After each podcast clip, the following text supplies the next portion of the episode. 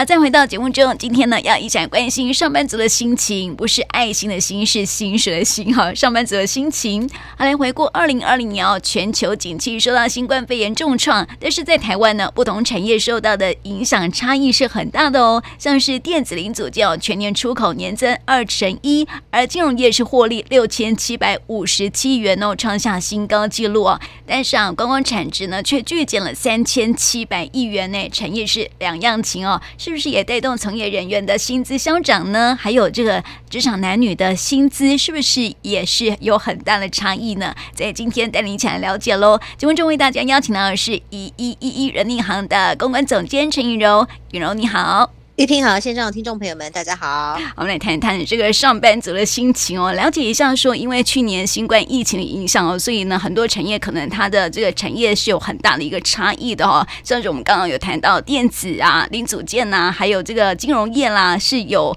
成长的，但是观光产业呢却很可怜哦。所以这个是不是也导致说，这个上班族他们整体的薪资有一些的变化呢？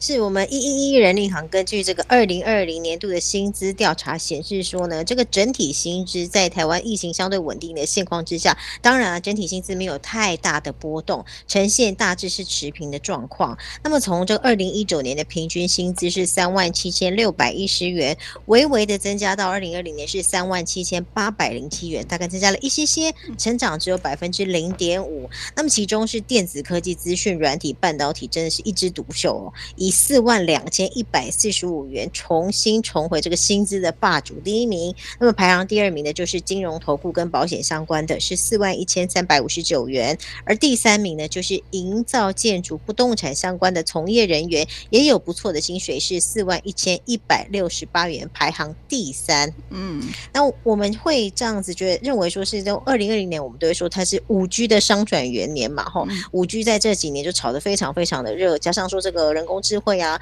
高速运算啊，还有这个物联网、IoT 等等的快速成长，也催化了这科技业的景气大热。再加上我们都知道，因为我们的疫情控制的非常好，其实国外有很多的订单，哎，都纷纷转到台湾来，让台湾的整个科技业又变得更热了。在这个供应链当中，就扮演了非常非常重要的角色。那么去年的电子零件组的出口值是增加了零呃两成一，业绩是不断的上升，而产能也不断的扩充，也因为这样。很多知名大厂，像是这种 Garmin 啊，这个在做导航的，它就持续的真人哦，人才也是供不应求。那当然了，也会寄出还不错的薪资福利啦。现在呃，这种大公司啊、大厂都知道啊，你要是没有寄出优秀的福利和很好的薪资的待遇的话，就很难找到你心目中要的人才。嗯、那么除了这个科技业一枝独秀之外哦，这个金融业一直都是大家印象中这个高薪的行业嘛。嗯、去年也创下了六千七百五十七亿。哦的获利新高，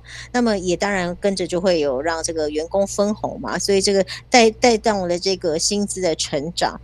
金融业近期也是大举增财。如果说大家有在关注新闻的话，会发现说这个三到五月份，那个很多呃这个公营的银行啊，纷纷就有开出缺来，然后哎发现说这个开缺数量反而比去年还要多上许多。嗯，那也代表说真的是会有这个全盘的这个人力的盘点，也是因为获利相对亮眼嘛，才有办法再增加人手。这样子哦，那当然也有一些呢，会想要抢一些科技业的人才，因为我们都知道 FinTech 嘛，对不对？是未来的趋势，所以呢，现在也就是这种抢财的状况也有出现了。那另外就是这个营建不动产业，也是在这个疫情之后，哎，因为买气回来了，大家有信心了，觉得台湾没有受什么影响。那买气只要一一回温之后，就有这个报复性的买盘，然后 那我们就会发现说，五大银行新增的房贷金额呢，是高达了六千两百九十五亿元。元也创下有史以来的历史新高哦，前面没买的，后面一次买回来了，所以说也显示说房地产现在其实需求是很强的。那么企业设厂的一些建案等等的啊，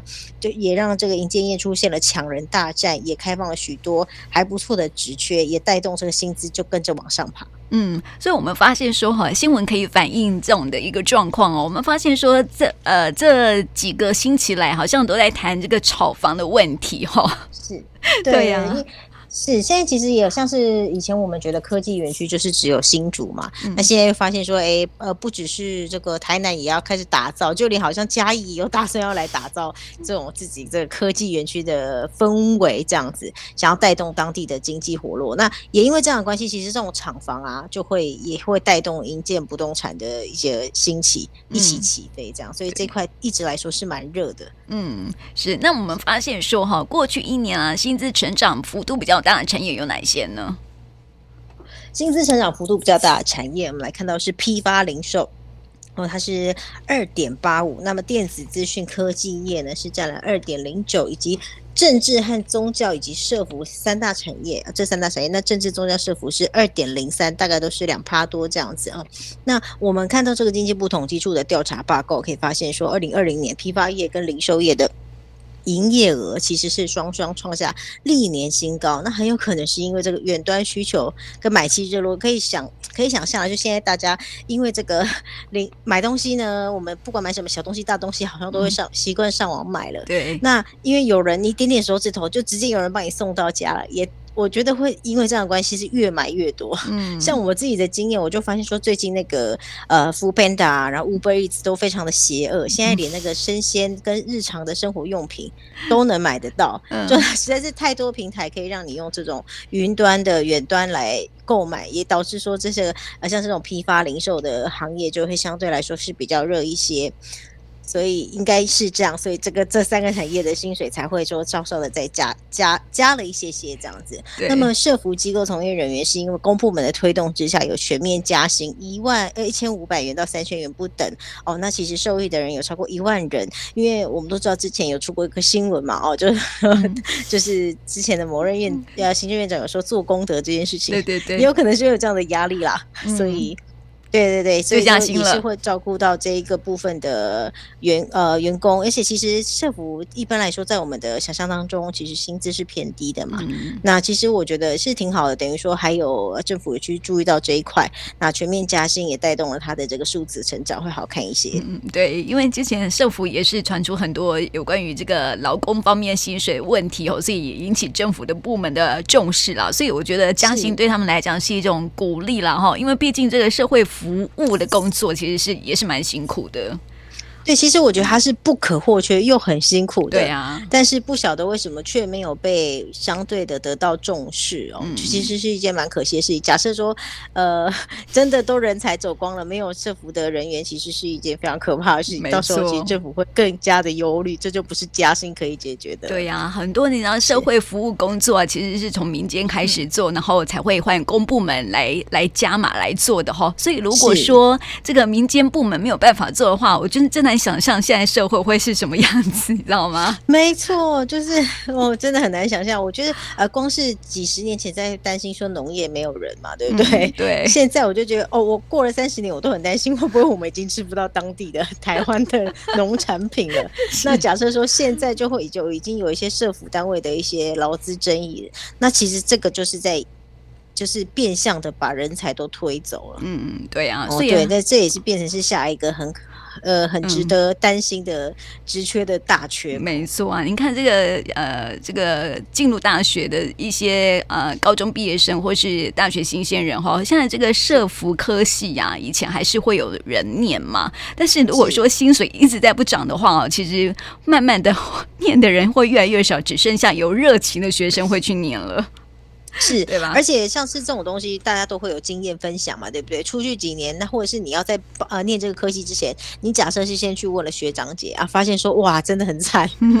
你可能本来有点兴趣都没兴趣了。那如果是像玉萍刚刚讲的很有热情的人，他也许要迫于说这个生活的生计。嗯哦，因为毕竟我们都工作还是为了生活嘛。啊、那假设说你真的很喜欢这份工作，可是待遇真的太差，能够坚持下去的又有几个人？嗯，没错。所以我觉得这个政府部门要好好的去这个推动一下，然后让薪资可以好一点这样子哈。但是我们看到啊，这个受到疫情冲击啊，其实有一个产业非常的惨呢。我有朋友哈在那个观光产业工作，他以前是领队之类的哈，然后但是现在他已经失业了。然后再找其他的工作，嗯，对，对啊、这一次疫情冲击最惨、最惨的产业、嗯、哦，当然就是旅游、休闲跟运动这个类别的。那我们可以知道，这整体薪资是下滑了百分之三。那这个三趴，我觉得是平均哦。我相信有人是下滑非常多，甚至是直接就像您讲的失业哦，直接转行了。嗯，哦，那因为我们本来就是一个观光大国嘛，那在二零二零年来台的旅客是惨跌哦，因为没办法，我们已经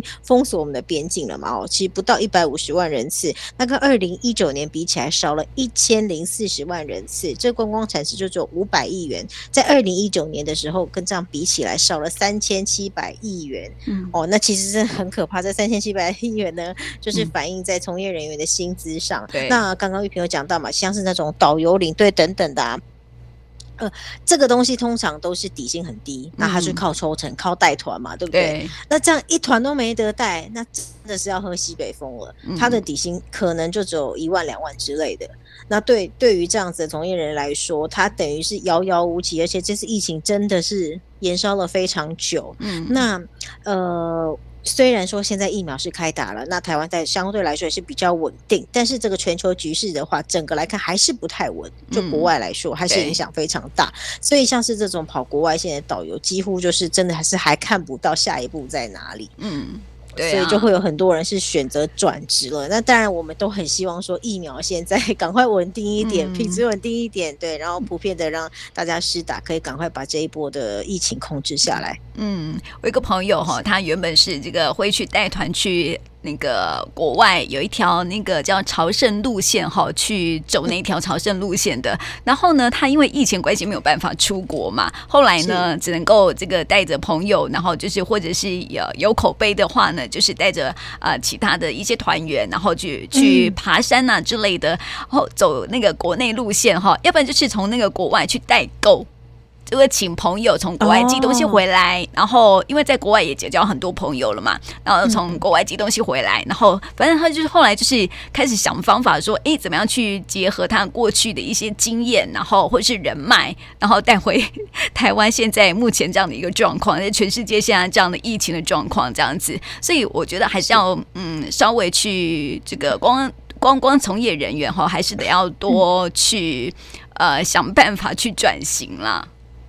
对啊，还是要想办法转型，不然真的是坐以待毙。因为像呃旅游业，之前我们刚好公司有采访一些相关的的旅游的企业，那、嗯、他们就说，其实公司就一直在放无薪假，嗯，那他们是坚持，老板虽然很好，坚持不裁员。嗯，但是实在是经济压力也很大，所以就是员工还会很贴心，自主放无薪假，就是尽量把什么一些假消耗掉，或者就就请假这样子。嗯嗯，对，那这个是的确是大家都要去思考的。万一说这个情况在短期之内都没有控制下来，是不是大家的预备金都真的有办法撑到两三年之久？嗯，对啊，看来这波疫情哦，可能在今年啊，这个还会有一些必须需要在忍耐等待的一个过程，这样子。哦，哦，对，所以我们来了解一下哈，有哪些植物啊，它的薪资条件是蛮有水准的哦。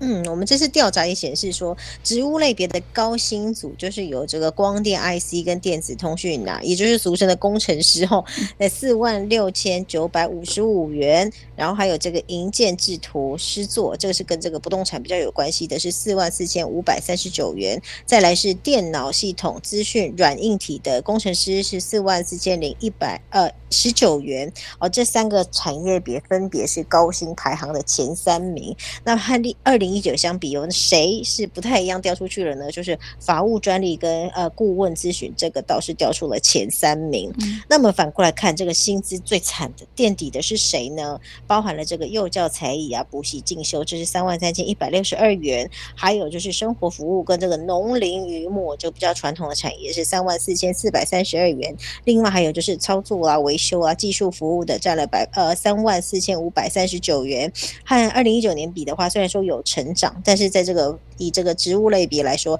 一样是倒数的。那我想要补充一下，说的是这种幼教才艺跟补习进修，它指的这一种，应该是我们知道，比如说补习班的柜台，嗯，或者是呃幼儿的伴读，这种比较没有技术性的哈。如果说是你是教幼儿的才艺，可是你是教钢琴、教小提琴这种高度具有专业性的，那哇，那薪资就非常好。或者是你是当补习班老师的话，那薪资也绝对不是这样水平哈。所以跟这个虽然说是可以看到这个产业的类别，但是跟职务上还是有蛮大的差异啊。好像是这个操作维修服务的这个部分的话，大部分就是这个工厂可能这种产线做一成不变工作的，会薪资相对的低一些。但如果你是技工的话，其实薪水的话，甚至是翻倍到这个六万七万多都不是问题。嗯，是，所以还是会有一些的差别这样子了哈。可是我们也发现说，好像这个是不是企业的规模越大，然后它的、嗯、呃薪资给的也会比较好？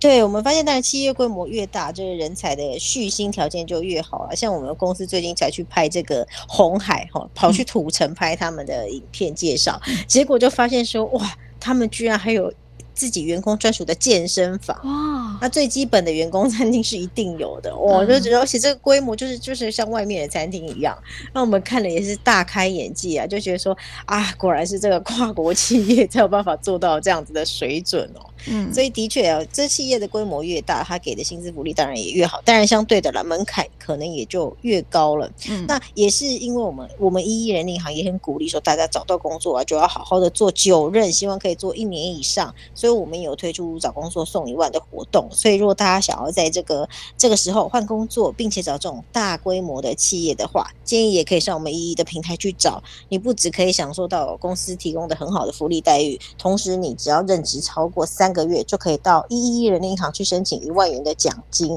哦，那你就可以替自己在这个疫情很憋屈的时候再加一份薪水。嗯、那其实我们也有这个分门别类，我们在我们的网站上都会有一些，比如说企业规模的挑选。好，你大家可以去根据想要的福利去来选择你想要投递的下一家企业，像是这种有员工餐的啊，有健身房的啊，还或或者是有什么下午茶、生日礼金等等的，我觉得大家都可以照着这个想要的福利制度去找工作，这样子你工作之后才不会失望。哦，或者就算是说你薪资不如你的预期，至少在这个其他的福利方面，你会稍稍的觉得有一种被疗愈的感觉。嗯，是，对对对，所以的确是呃大企业。或是像是外商，那另外还有一些新创公司，也的确是福利都还不错。嗯，所以找到自己心心目中的幸福企业，我觉得是很重要的一件事情。哎，真的，因为每个人心目中的不一样嘛，可能有人他很在乎要吃东西，他希望就是有公餐这样子；那有人可能特别在意的是说要有健身的地方。嗯，那每个人幸福企业是轮廓其实都不一样，所以大家可以根据自己想要的条件来去做挑选。嗯，哎，这个找工作送一万啊，哎、嗯，是不是呃有有中断过吗？找工作，呃，我们一直以来一直有来推耶，我觉得。对对对，一直都有在推，哦、对，是只是说这呃，应该说我们其实这个其实都有，只是说我们宣传的时间、嗯、有时候可能没有特别宣传，大家会不知道。哦、嗯，那我们宣传时间可能就抓呃每年的差不多三到四个月的宣传期这样子，但其实我们这活动一直都有，嗯、就是非常鼓励大家说可以透过平台去找。主要其实我们是想要鼓励大家久任啦哦，因为我们这边也会有一些企业反映说，哎，觉得现在的求职者啊，好像稳定度不是这么高，嗯，哦好，然后大家就是可能做个一两个月不喜欢，甩头就走了，那他们对他们来说很麻烦嘛。你面试一个人，哈，你你给他跑一个基本的员工流程，教他基本的这个员工需要必知，其实都是要时间跟成本的嘛。那他拍拍屁股就走的话，对他们来说是很麻烦的人力成本，所以我们都很希望说员工。其实至少可以待，我们这边建议说至少待这个六个月以上。上次我记得我们有聊过，对，对，就是建议说你至少待六个月以上。那可以的话，如果说你想要你的履历好看一点，最好是待一年以上。嗯，对啊，对，那要对啊，就是嗯是不要常换工作，我觉得这也是自己一个黑名黑黑历史哎、欸，我觉得。对，因为其实很，我们之前访问过很多人资，他们就会说，假设看到这个人履历啊，一一个两个月的，一个三个月的，一个四个月的，然后没有一个一堆工作都没有超过一年的话，他的确会觉得这个人，哎、嗯，不是不是都没有想清楚，对，稳定性不高。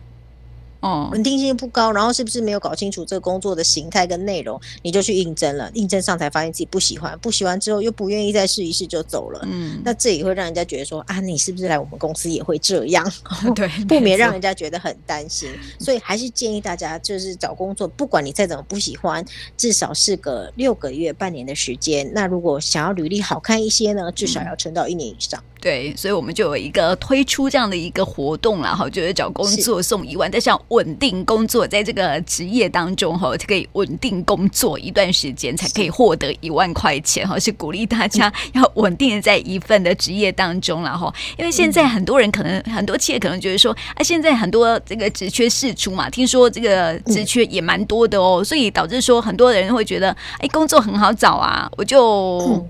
这个就可以随便了这样子。嗯，所以这个是不好的，哦，但是对是不好的。不管工作再好找，你要首要规划的，还首要考量的还是你自己的职业规划。没错啊，对。所以，所以我们来了解一下哈，这个听说啊，这个男女的薪资一向以来哈都有很大的一个差异。这个我们都会有这个女性的那个 天花板，对不对？对哦，所以所谓的玻璃天花板。对，所以这个男女薪资现在的这个差距。呃，如何？它的是是差距扩大了呢，还是差距有在缩小了呢？嗯，我觉得从这个自从古至今的这个重男轻女、男尊女卑的这个观念走到现在台湾这一步，其实已经很不容易了。嗯，哦，但是呢，这个状况要再完全消弭掉，可能真的还要在一段时间哦。因为我们人力银行调查这个职场的男女薪资显示说，有三成二的上班族认为自己的职场表现就因为他是男生或因为女生的性别因素的限制而有所他觉得有所差异。那么其中呢，已婚有小孩的女性这个职业妇女、职业妈妈认为自己被限制的比例是最高的，有三成八都觉得她因为身份而受限。那么在职场上，因为造呃性成性别造成的主要影响包含了什么呢？就是薪资比较低的，这占了百分之五十二点九。再来是他觉得他升迁的就是比男生还慢的，占了百分之四十点七。那么还有人觉得说，他可以选择的职务类型就变得比较少了，占了百分之四十点五。另外呢，就是他的职级是比较低的，占了百分之三十三点一。还有人觉得说加薪的幅度也有比较小，占了百分之三十二点一。那么其实就从这个来看的话，就会发现说薪资这个部分感觉是差异最大的哦，就是嗯，的确是很明显，可能同样的年资、同样的能力，甚至同样的职位。但是呢，只因为你是女性的关系，薪资来说就会比较弱势一些。嗯。那么我们来看，其实不同身份别的男生、男性跟女性在薪资上也有一些显著的差异哦。像是男性未婚的平均薪资是三万九千九百一十三元，将近四万元。那么步入呃婚姻啊或结婚生子之后，有家庭之后呢，他的薪资也是逐步在成长，不会说因为结婚生子而有改变。嗯。那么已婚男性的平均薪资是五万元，是有增加的。那已婚有子女的男性的平均薪资是五万零一百六十八元，等于是没有什么差异嘛，吼、嗯。但是反观女性就差很多喽，单身女性的平均薪资是三万四千零八十五元，但是呢，已婚有子女的女性就是三万四千九百零三元，哦，少呃，就是几几乎是差不多的，所以等于说薪资的成长就是完全是停滞的状态，嗯。不公平，其 实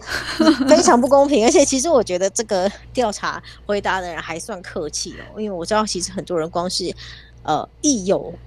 小孩、嗯、哦，一是怀孕了，可能职涯都直接中断的，也是大有人在。嗯。是，是所以你看啊，就是前几天的新闻而已嘛，不是说国外的一份调查发现说呢，嗯、这个我们台湾啊是呃全球生育率最低的国家。是，嗯，所以你看哦，如果说女性，因为现在是双薪家庭才可以养得起孩子嘛，那你要她要生小孩，要这个呃这个女性朋友薪水又不涨，然后这个养小孩的费用又那么高，你觉得她会想生小孩吗？现在年轻人一定不生的嘛。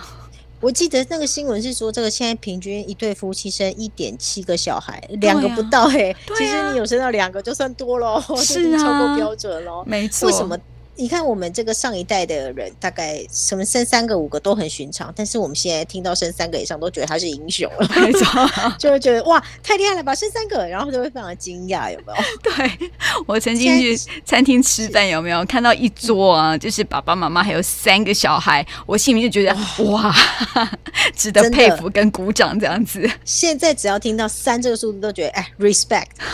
但是已经很难听到什么超过五个、五个、六个的，大家一般人。就是生两个，那也有很多人年轻人倾向是只生一个或干脆一个都不要生。嗯，哦，因为这个经济压力就像你刚刚说的，实在是太大了嘛，而且对女性职场又这么的不友善。嗯，那在这样的状况之下，你说。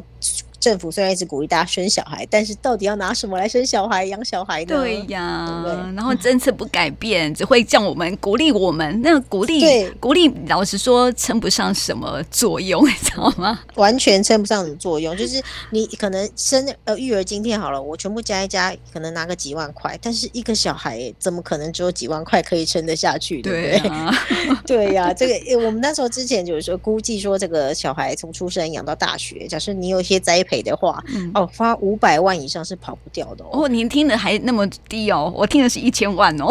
对哦、呃，我说的这种还是普遍的，普遍的、哦。一千万那个就是说有帮他准备，说可能他要出国进修什么等等的，都是都算进去的话，也许是的确要一千万。嗯、但是你说那种很，我们给他这种最一般的学习成长的环境，都要五百万了。嗯哦，但是以我们现在薪资水平。哇，可能养自己都很辛苦，买房子都很辛苦了。这房价这么高，没错啊，